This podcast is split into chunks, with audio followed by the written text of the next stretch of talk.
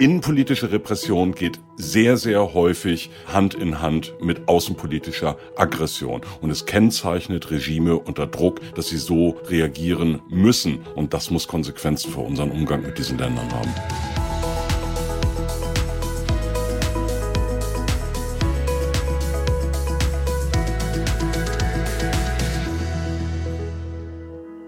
Seit vielen Jahren betrachten wir in der Bertelsmann Stiftung mehr als 100 Länder in der Welt und beobachten, wie sie sich verändern. Entwickeln sie sich Richtung Demokratie oder Autokratie?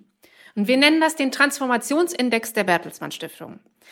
Das erste Mal seit Bestehen des Index zählen wir nun mehr Autokratien als Demokratien. Und das ist ein Trend, der sich leider in diese Richtung entwickelt hat.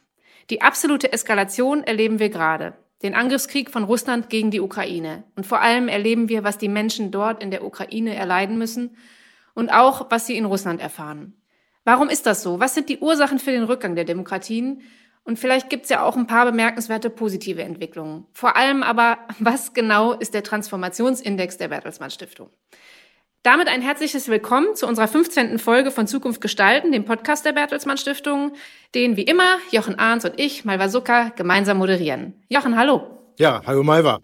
Und hallo an all unsere Zuhörerinnen und Zuhörer. Und heute reden wir tatsächlich über eine Expertise aus der Bertelsmann Stiftung, auf die zahlreiche Regierungen in aller Welt, auf die die Weltbank und Antikorruptionsbehörden auch weltweit zurückgreifen, dann, wenn sie genau wissen wollen, wie die Welt sich eigentlich entwickelt.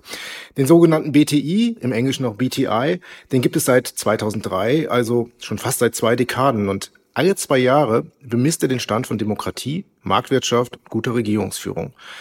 Ja, und wie du sagtest mal, war in diesem Jahr kippt die Waage leider das erste Mal zugunsten der Autokratien, zu Ungunsten der Demokratien. Und das wollen und das müssen wir mit unseren Expertinnen besprechen, unseren Kolleginnen, die den BTI von Anfang an erstellen und begleiten. Hier sind Sabine Donner und Dr. Hauke Hartmann. Hallo ihr beiden im Podcast. Hallo zusammen, danke für die Einladung. Hallo, schönen guten Tag. Klasse hier zu sein. Hallo, sehr schön, dass ihr bei uns seid. Ja, wir möchten euch natürlich kurz vorstellen, bevor wir in das Thema einsteigen. Ähm, Sabine, du hast Germanistik, Politik und Slawistik in Freiburg und sogar in Russland in St. Petersburg studiert, bist also Zentralasien-Expertin und seit 2001 schon in der Bertelsmann Stiftung. Deine Einschätzung zu der aktuellen Situation interessiert uns natürlich gleich ganz besonders. Und Hauke, du, du hast in Berlin und in den USA studiert, Geschichte und Politik und hast einen Schwerpunkt in Lateinamerika und arbeitest seit 2003 im BTI-Projekt. Ja, wir würden gerne mit euch eine kurze Frage zum Anfang besprechen, die ein bisschen persönlich ist. Als ihr im Studium wart, habt ihr denn damit gerechnet, wie die Welt sich entwickelt im Allgemeinen, wenn wir jetzt nicht nur den Krieg in der Ukraine betrachten, ist die Welt seit der Zeit, seit der ihr angefangen habt, euch damit wissenschaftlich zu beschäftigen, ist sie besser oder eher schlechter geworden? Ah, sie ist sowohl besser als auch schlechter geworden, glaube ich. Als ich studiert habe, war Mitte der 90er Jahre. Da waren die osteuropäischen Länder in einem gewaltigen Tempo dabei, sich in die Europäische Union zu integrieren. Da hat Russland allerdings auch schon die ersten Probleme. Da war die, das war eine unglaublich spannende und auch eine sehr euphorische Zeit. Wir hatten gedacht, alles geht in Richtung Demokratie und das ist ein relativ linearer Prozess, kann nur voranschreiten. Wenn man aufgepasst hat, hat man gesehen, dass das nicht überall gleichmäßig läuft und dass es Rückschläge gibt. Was ich daraus gelernt habe, glaube ich, ist, dass das gewaltige Prozesse sind, riesige gesellschaftliche Prozesse, die da stattfinden. Was man aber auch positiv vermerken kann seither ist, es gab beispielsweise riesige Fortschritte bei der Armutsbekämpfung. Also die Welt ist nicht per se schlechter geworden. Demokratie sieht heute etwas nüchterner betrachtet schlechter aus als noch damals. Hauke, wie siehst denn du das, äh, wenn du da zurückblickst? Hat sich das für dich ähnlich entwickelt, wie Sabine es beschrieben hat? Ich finde das eine ziemlich gute Frage, weil es einfach den Zeithorizont nochmal weitet. Ne? Und äh, bei mir zumindest zurückgeht bis Mitte der 80er Jahre. Mhm. Das heißt also noch in den Kalten Krieg rein. Und ähm, das heißt also da in eine Zeit rein, wo Demokratien insgesamt nicht unbedingt die Mehrheit gestellt haben und wo es eben halt eine sehr starke Systemkonfrontation gegeben hat. Und nein, der Ausblick war nicht positiv. Ähm, er war nicht positiv im Sinne von einem aggressiven sowjetischen Imperialismus einerseits, aber auf der anderen Seite auch massiven Demokratieverfehlungen auf der Seite der anderen Supermacht, also den USA. Ich bin politisiert worden mit der Untersuchung der zentralamerikanischen Konflikte in El Salvador und Nicaragua und das ist sicherlich keine Heldengeschichte in der demokratischen Geschichte der USA gewesen. Und von daher, ich ähm, habe es so wahrgenommen, dass der Umbruch tatsächlich, so wie Sabine auch gerade gesagt hat, äh, dann eben halt Anfang der 90er Jahre sehr hoffnungsfroh stattgefunden hat, aber auch ziemlich bald wieder in Stocken geraten ist. Mhm. Ja, dann kommen wir mal zu den Zahlen und da sehen wir eben das erste Mal schwarz auf weiß, es wird autoritärer regiert auf der Welt. Wie ordnet ihr vor dem Hintergrund des BTI den aktuellen Krieg ein, Sabine? Letzten Endes ist es eine außenpolitisch, wir gucken uns ja die Länder, die innenpolitische Entwicklung an. Wenn wir uns Russland angucken, dann sehen wir seit langer Zeit zunehmende Repressionen. Jetzt sicherlich noch mal in einem ganz neuen Ausmaß, ehrlich gesagt. Aber wir sehen seit langem, dass Russland seit 2012 mindestens ähm, kritische Stimmen zu Hause immer stärker unterdrückt hat, dass immer weniger zivilgesellschaftliche Organisationen wirklich frei arbeiten konnten, dass Presse unterdrückt wurde. So, das führt nicht dazu, dass man automatisch andere Länder angreift, ehrlich gesagt. Aber man sah, dass der Druck wuchs auf die Regierung innenpolitisch, was die Kritik mit an den Zuständen angeht, wirtschaftlich steckte man fest, ähm, hat das kaum aus einer Rezession geschafft. Ähm, Modernisierungserfolge blieben aus. Also ich glaube, der Druck insgesamt ähm, wuchs immer mehr. Und diese nationalistischen Töne kennen wir auch schon seit einiger Zeit und auch das Kriegführen kennen wir seit einiger Zeit. Äh, das war häufig auch ein Mittel, um zu Hause Unterstützung zu sichern, die langsam wegbrach. Jetzt ist Russland ja aber nicht das einzige Land, ähm, das einem aus unserer Sicht Negativtrend folgt. Also bei den 137 Staaten, die ihr untersucht, habt ihr 70 autoritäre Staaten ausgemacht. Müssen wir nun Angst haben, müssen wir Sorge haben, dass solche Übergriffe die logische Konsequenz für viele Länder sein können, die aus so einer ja, antidemokratischen Entwicklung folgt? Hauke? Na, ich denke, dass Russland in vielerlei Hinsicht schon emblematisch ist für Entwicklungen, die wir seit längerer Zeit beobachten. Ähm, ich würde drei Entwicklungen festhalten wollen. Das eine ist, wir beobachten in einer Reihe von Ländern, die wir vormals als stabil betrachtet haben, stabil demokratisch betrachtet haben, also Brasilien oder Indien, Polen, Ungarn, Serbien, beobachten wir deutlich negative, destabilisierende Trends, die aus einer Polarisierung resultieren, ähm, die auf eindeutig populistische Tendenzen zurückzuführen ist. Und diese populistischen Tendenzen werden natürlich durch Regierungsversagen noch gesteigert. Äh, das ist der eine Punkt. Und ähm, äh, eine abnehmende Demokratiequalität haben wir in Russland definitiv in den letzten zehn Jahren und zwar sehr deutlich zu verzeichnen. Das zweite ist, ähm, dass es eine Reihe von Regierungen gibt, die eben ähm, so stark sich in ihrer Demokratiequalität verschlechtert haben, dass sie in einen autoritären Status abgerutscht sind, da ist sicherlich die Türkei ein besonderes Ausrufezeichen, ein besonders tragischer Fall eines Niedergangs eines vormaligen Hoffnungsträgers. Und auch bei Russland haben wir gesehen, dass eben halt im letzten Jahrzehnt ähm, sich das Land zu einer Autokratie und äh, zu einer zunehmend repressiven Autokratie entwickelt hat. Und dann gibt es drittens die Länder, von denen wir sagen müssen, sie verhärten sich autokratisch. Das heißt, sie reagieren auf demokratische Herausforderungen, wie beispielsweise den arabischen Frühling oder die Farbenrevolution in einer Art, dass sie noch stärker die Repressionsschraube anziehen. Auch das passt zu äh, Russland. Innenpolitische Repression geht sehr, sehr häufig ähm, Hand in Hand mit außenpolitischer Aggression. Und es kennzeichnet Regime unter Druck, dass sie so reagieren müssen. Und das muss Konsequenzen für unseren Umgang mit diesen Ländern haben. Das sind äh, erstmal etwas düstere Aussichten. Gibt es denn auch ein paar positive Beispiele bei den Ländern, die ihr untersucht habt? Na, sicherlich keine Entwicklung ist, ist unumkehrbar und Gott sei Dank auch negative nicht. Wir sehen mhm. ähm, positive Beispiele, was, was das Absetzen von, von häufig rechtspopulistischen Regierungen in Osteuropa beispielsweise angeht, ähm, in Tschechien, Bulgarien, auch in der Slowakei. Kennzeichen ist immer eigentlich, und das lässt ja auch hoffen, dass es überall auf der Welt sich Menschen für mehr Demokratie, mehr Mitsprache, mehr Beteiligung und besseres Regieren einsetzen und teilweise sehr, sehr lange und anhaltend für diese Veränderungen auf die Straße gehen. Die Zivilgesellschaft tut das, ne? Die Zivilgesellschaft tut das, genau. Gutes Beispiel sicherlich, wie man damit umgeht, dass Menschen unzufrieden sind mit dem Regieren, ist sicherlich Chile in den letzten Jahren, wo wir ganz massive Proteste gesehen haben, Unzufriedenheit der Bevölkerung, vor allem mit der, mit der sozialen Ungleichheit, die herrschte, ähm, wo sich die Regierung eingelassen hat auf tatsächlich das Erarbeiten einer neuen Verfassung und man jetzt gespannt gucken darf, ob es da sowas wie einen neuen gesellschaftlichen Vertrag gibt, wie man in Zukunft eigentlich leben möchte. Das ist sicherlich sehr viel responsiver bei einer weit fortgeschrittenen Demokratie wie Chile und man sieht da auch den Vorteil, es führt eben nicht zu Krieg, sondern es gibt politische Veränderungen.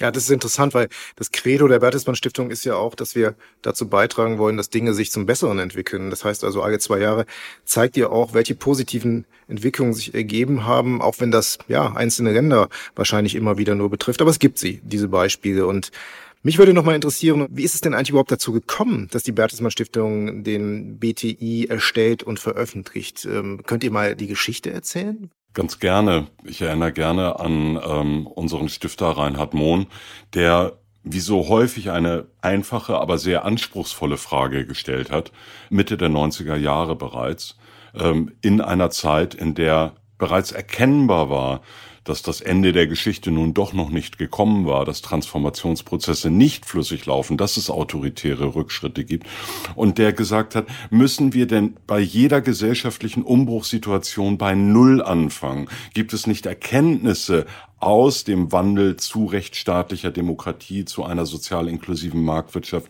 die wir nutzen können bei dem Herangehen an Transformationsprozesse in andere Länder, die sich gerade öffnen.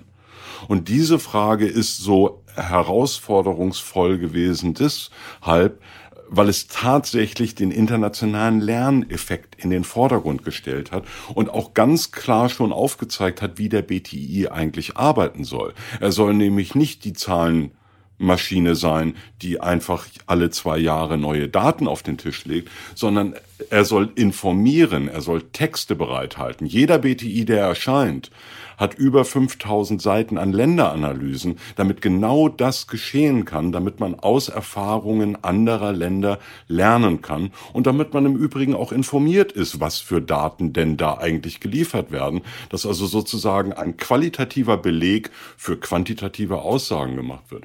Und das macht uns besonders spannend für Organisationen und Institutionen, die qualitativ auch arbeiten wollen. Das heißt, die sich wirklich informieren wollen darüber, wo hakt es denn im Transformationsprozess oder was funktioniert ganz besonders gut. Das ist einer der Gründe, warum Transparency International gerne Regierungsdelegationen an uns verweist, weil sie sagen, die haben hier qualitative Aussagen, mit denen sie euch aufzeigen können, was eigentlich bei eurer Korruptionsbekämpfung schiefläuft. Das ist einer der Gründe, warum die Bundesregierung unsere Länderberichte und nicht nur unsere Daten benutzt. Also das heißt, ihr zeigt, wie Demokratie funktioniert oder wie Demokratie funktionieren kann. Und wenn ich mich richtig erinnere, habt ihr im Vorgespräch mal erzählt, dass ihr das auch mal in Russland erläutert habt, wie es gehen könnte, Sabine. Naja, wir haben nicht erklärt, wie es gehen könnte, sondern wir haben, wir haben äh, auf Initiative eines der größten russischen Thinktanks wurde der BTI übersetzt. Mhm. Und wir haben diese Übersetzung oder die Publikation dieser Übersetzung dann vorgestellt in Russland. Das war ein Folge 2010 also in der kurzen Regierungspause von Putin, als äh, Medvedev Präsident war. Und insgesamt das Klima sehr offen war, äh, kann man sich heute kaum noch vorstellen. Der Raum war gepackt voll und zwar mit auch sehr hochrangigen Vertretern der russischen Administration. Und es ging darum, wie kann Russland aufholen und sich modernisieren. Das war ein richtig großes Thema. Die Diskussion war unheimlich offen, regierungskritisch. Vertreter von, von oder Berater von Medvedev und Putin haben also gegenseitig miteinander gerungen, was der richtige Weg ist. Ähm, klar war damals, und wir reden jetzt gar nicht drum, ob man da eine lupenreine Demokratie übermorgen wird, sondern klar war, es braucht Freiheit und Kritik, damit man besser werden kann. Und ich glaube, das war, war eine Erkenntnis, und Moment, was wir heute ja auch sehen tatsächlich, wenn man sämtliche Kritik, kritische Stimmen abwirkt, dann ist es sehr, sehr schwierig, Verbesserungen festzustellen. Ähm, es war also dieser Modernisierungsstau, aber der von allen in Russland empfunden war und die Frage, wie können wir unseren eigenen Weg da finden? Der BTI gibt ja nicht vor, was eine, wie genau eine ideale Demokratie auszusehen hat. Ähm, was wir aufzeigen wollen, ist, wie das zusammenhängt, auch mit wirtschaftlicher Entwicklung, auch mit Regierungsfähigkeit. Ähm, wenn man wie unser Stifter schon mal gesagt hat, auch die besten Köpfe ans Denken kriegt und nicht nur diejenigen, die sich am unkritischsten verhalten. Ja, das ist total spannend. Und damit haben wir so ein bisschen jetzt schon über die Wirkung des BTI gesprochen. Und im Vorgespräch hast du, Hauke, ähm, uns das Entstehen ein bisschen skizziert. Das sind zwei Jahre intensive Arbeit mit vielen Partnern weltweit. Es gibt zum Beispiel sieben RegionalkoordinatorInnen, 200 LändergutachterInnen, die, glaube ich, alle 49 Fragen zusammen bearbeiten. Das ist also eine sehr, sehr komplexe Methodik. Was könnt ihr uns aus der Zusammenarbeit mit den GutachterInnen erzählen? Weil das sind ja die Menschen, die entweder in den Ländern leben oder einen sehr engen Kontakt zu den Menschen in den Ländern haben. Was könnt ihr uns da ein bisschen vielleicht erzählen? Das ist ja der direkte menschliche Kontakt, den ihr dann habt. Ja, was für ein Privileg, oder? Ja, was für eine tolle ähm, Arbeit mit über 260 Expertinnen und Experten in über 120 Ländern zusammenarbeiten zu dürfen und darum zu ringen, die besten Bewertungen und die besten Vergleichsmöglichkeiten anzustellen. Ich bin immer wieder begeistert davon, äh, wie gut eine solche internationale Zusammenarbeit äh, funktioniert. Und wir schreiben es nach jedem BTI auch all unseren Expertinnen und Experten. Ihr seid das Rückgrat dieses Projektes. Ohne mhm. eure Länderberichte wären wir nicht in der Lage, unsere Arbeit so zu leisten, wie wir es tun. Äh, das ist eine fantastische Geschichte. Wir übersehen dabei aber nicht, dass es natürlich auch ähm, Gutachterinnen und Gutachter gibt, die in bedrohten Verhältnissen schreiben. Ich habe ja gesagt, wir haben Expertinnen und Experten in über 120 Ländern, aber eben nicht in 137, nicht in Nordkorea, nicht in Turkmenistan einerseits. Und wir haben aber andererseits auch Expertinnen und Experten an Universitäten, ähm, äh, an vielen führenden Universitäten ihrer Länder, die überlegen müssen, was sie schreiben und wie stark sie sich exponieren können. Wir können nicht namentlich alle Autorinnen und, und, Autoren ausweisen, weil einige uns darum bitten, es nicht zu tun, aus Schutz für ihre Familie, aus Schutz für sich selber, aus Schutz ihrer eigenen Karriere. Äh, und das berücksichtigen wir natürlich, die schützen wir auch. Ähm, aber es ist immer auch ein Risiko, wissenschaftlich, anständig, ehrlich und sorgfältig zu sein. Und das ist etwas, was wir bei einer sorgsamen Netzwerkpflege natürlich berücksichtigen müssen. Es ist dann umso bewundernswerter, dass diese Menschen für uns arbeiten und diese Informationen bereitstellen. Definitiv. Habt ihr da irgendwie noch ein persönliches Beispiel oder so, Sabine? Ich will mal was, was Regionales sagen, was ich sehr beeindruckend fand, weil das für uns tatsächlich auch wichtig ist, klar zu machen, dass das ein, ein zusammen, ein, ein kollaborativer Erfolg und eine Arbeit ist. Wir haben vor zwei Jahren der BTI untersucht äh, die Region fast damit Länder zusammen ähm, von Ostmitteleuropa, Südeuropa und Südosteuropa. Und die haben wir alle zusammengebracht, mal die Gutachter, und haben, bevor wir Ergebnisse entschieden haben, mit denen diskutiert darüber. Und es war eine ganz interessante Erfahrung zu sehen, wie auch zum Beispiel diese, ne, in der Region befinden sich also EU-Mitgliedsländer, wie zum Beispiel Tschechien oder Estland oder die Slowakei, aber eben auch die Westbalkanstaaten, die noch nicht Teil der Europäischen Union sind. Und man sah dann auch durchaus, dass die miteinander ins Gespräch, also dieser Diskurs, der entstand über was passiert in unserem Land und wie ist das im Vergleich zu Nachbarländern, was lerne ich eigentlich genau, was bei euch stattfindet. Ich glaube, das, das ist für mich nochmal so ein Signal gewesen, das merken wir ja auch bei der Vermittlung. Der BTI ist der Anfang einer Diskussion und eines Dialogs häufig und nicht eine Bewertungsmaschinerie, die Noten verteilt und dann redet man nicht mehr drüber. Und ich glaube, diese Lernerfahrungen, die auch die unsere Expertinnen und Experten da mitgenommen haben, dazu zu hören, das war sehr erstaunlich und sehr beeindruckend, weil mir nicht klar war, ne, die Länder sind so nah zusammen, dass da so viel zu überbrücken ist, auch an, an Wissenslücken beziehungsweise dann auch bei den Fragen, mit was ringen eigentlich die Menschen vor Ort tagtäglich. Ja, danke Sabine. Das ist sehr interessant zu hören, dass ja nicht nur Zahlen gesammelt werden, sondern dass tatsächlich Dinge in Bewegung gebracht werden, auch äh, in eine positive Richtung. Finde ich sehr spannend. Und ähm, ich hätte jetzt so jetzt noch eine äh, persönliche Frage an euch beide. Ähm, wir haben in einem unserer letzten Podcasts mit ähm, Wiebke Ankersen gesprochen von der Albright Stiftung über Chancengerechtigkeit von Männern und Frauen. Also wo ist es am gerechtesten zwischen Männern und Frauen? Wir haben sie gefragt, wo soll man denn hingehen, wenn man das erleben möchte, Chancengerechtigkeit zwischen Männern und Frauen am besten? Dann hat sie gesagt, nach Skandinavien, zum Beispiel nach Schweden, da ist es am besten. Wir würden euch gerne fragen, wenn man blühende Demokratien oder sich entwickelnde Demokratien erleben möchte, wo würde man dann jetzt als, ja, vielleicht auch als junger Mensch, äh, als Student, wie ihr es damals warst, als ihr, als ihr angefangen habt, auf die Welt zu gucken, wo würde man hingehen? Sabine, hast du einen Tipp? Also ich glaube, ich würde im Moment spannend finden, in Estland zu sein. Äh, zwar aus zwei Gründen. Einerseits, weil sie es schaffen, eine stabile Demokratie zu bleiben, durchaus auch mit der Bedrohung umzugehen, dass Russland immer mal wieder intervenieren möchte. Das ist vor dem jetzigen Hintergrund ganz interessant. Aber darüber hinaus, glaube ich, haben die sehr, sehr gut geschafft, ihre Verwaltung und ihren Staat und auch ihre Gesellschaft praktisch bei der Digitalisierung mitzunehmen, ohne dass Demokratie und Privatsphäre bedroht bleibt. Also sie waren sich sehr oder wird und sie waren sich sehr bewusst, dass sie das miteinander in Einklang bringen müssen. Das wäre so eine Lernerfahrung, die glaube ich für Deutschland auch interessant wäre und die wir mehr nutzen sollten. Abgesehen davon lernt man in so einem Projekt, wenn man ständig über den Zaun schaut, auch zu schätzen, was praktisch im eigenen Haus ist und ich mich durchaus wohlfühle, bei allen Schwierigkeiten, die wir haben, äh, in einer stabilen Demokratie wie Deutschland zu leben. Danke. Ja, äh, Hauke, ich würde mal tippen, du würdest ein bisschen weiter wegfliegen aus Südamerika. Liege ich da richtig oder falsch? Selbstverständlich, als Lateinamerikanist gehe ich einmal über den großen Teich und ich gehe auch einmal über den großen Fluss. Ich lande in Argentinien in Buenos Aires bei unseren Kooperationspartnern von Cadal, die den BTI auf eigene Kosten alle zwei Jahre in Spanisch übersetzen, weil sie es für die lateinamerikanische Diskussion so wichtig finden.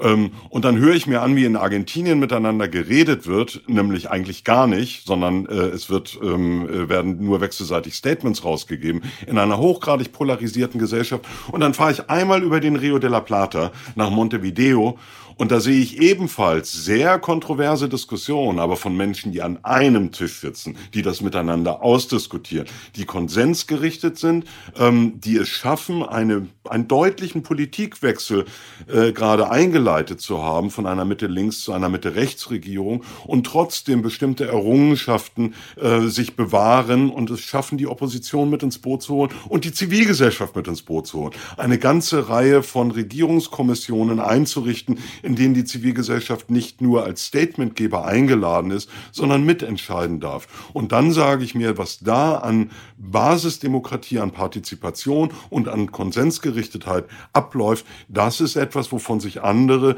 vermeintlich so weit fortgeschrittene westliche Demokratien nochmal eine ordentliche Scheibe abschneiden können. Also ich gehe nach Montevideo. Und wenn nicht dahin, dann nach Costa Rica. Beides total schön. Ich habe vielleicht noch eine Frage, weil ich bin ja jetzt auch sechs Jahre in der Bertelsmann Stiftung. Ich habe mitbekommen, dass es zum Thema Wirkung und Diskussionsanfang nach dem BTI, es gibt immer wieder tatsächlich Delikationen aus Ländern, die im BTI bewertet wurden. Vielleicht sollten wir an der Stelle auch nochmal sagen, dass es wirklich nur Transformations- und Schwellenländer sind, die bewertet werden im Bertelsmann Transformationsindex, die dann wirklich äh, quasi sich in den Zug setzen oder ins Flugzeug zur Bertelsmann Stiftung gefahren kommen und von euch das nochmal erklärt haben wollen, warum das Land so und so bewertet wurde, richtig? Richtig, das gilt vor allem für Antikorruptionsbehörden und Verwaltungsmodernisierer. Ja. ja, die wissen, dass der, dass die Daten des BTI in sehr, sehr wichtige auch andere internationale Organisationen von anderen internationalen Organisationen genutzt werden. Und häufig sind es diejenigen, die sagen, so, wir wollen tatsächlich entschlossen gegen Korruption kämpfen. Was müssen wir eigentlich anders machen? Wo gibt's gute Beispiele? Wie können wir besser werden? Das hat natürlich einen wirtschaftlichen Hintergrund, weil sowohl Länder, die Entwicklungszusammenarbeitsgelder vergeben, als auch immer stärker Unternehmen darauf gucken, wie hoch ist der Grad an Korruption in einem Land. Also total, das ist ein sehr privilegierter Job, den ihr da habt. Solche Sachen zu erleben, finde ich echt total spannend und es hilft. Ja, herzlichen Dank, ihr beiden. Äh, wie gesagt, ihr habt jetzt fast zwei Dekaden die Welt mit dem BTI erklärt. Der Trend hat sich leider gegen die Demokratien entwickelt. Hoffen wir, dass ihr beiden die Steigung der Kurve zugunsten der Demokratien auch wieder begleiten könnt. Wir danken euch. Danke euch. Vielen, vielen Dank äh, auch von mir. Und ich habe mir einen Satz in diesem Gespräch mit euch ähm, gemerkt, den ich vorher gar nicht so kannte. Ihr habt gesagt, es braucht Freiheit und Kritik, damit man besser werden kann. Das gilt ganz sicher für Demokratien, aber wahrscheinlich für uns alle. Vielen Dank äh, an euch beide. Dankeschön. Vielen Dank. Ja, und in der nächsten Folge wollen, nein, also eigentlich, wir müssen mit unseren Osteuropa-Expertinnen der Stiftung über den Krieg in der Ukraine sprechen. Und vielleicht gelingt es uns ein bisschen Orientierung zu geben, eine Einordnung vorzunehmen. Tja, Jochen, das hätten wir uns auch nicht ausmalen können, dass wir in diesem Podcast über Krieg in Europa sprechen müssen. Nein, aber ich glaube, dass es gut ist, dass wir das beim nächsten Mal mit unseren Expertinnen tun. Und ich bin sehr gespannt auf den nächsten Podcast auch und freue mich sehr über diesen hier heute über den BTI. Und bitte hört rein, überall dort, wo es Podcasts gibt. Und falls ihr noch Wünsche habt, Anmerkungen oder Themen an uns, dann schreibt uns bitte unter podcast.bertelsmann-stiftung.de. Und damit von mir und Malva bis zum nächsten Mal. Tschüss. Tschüss.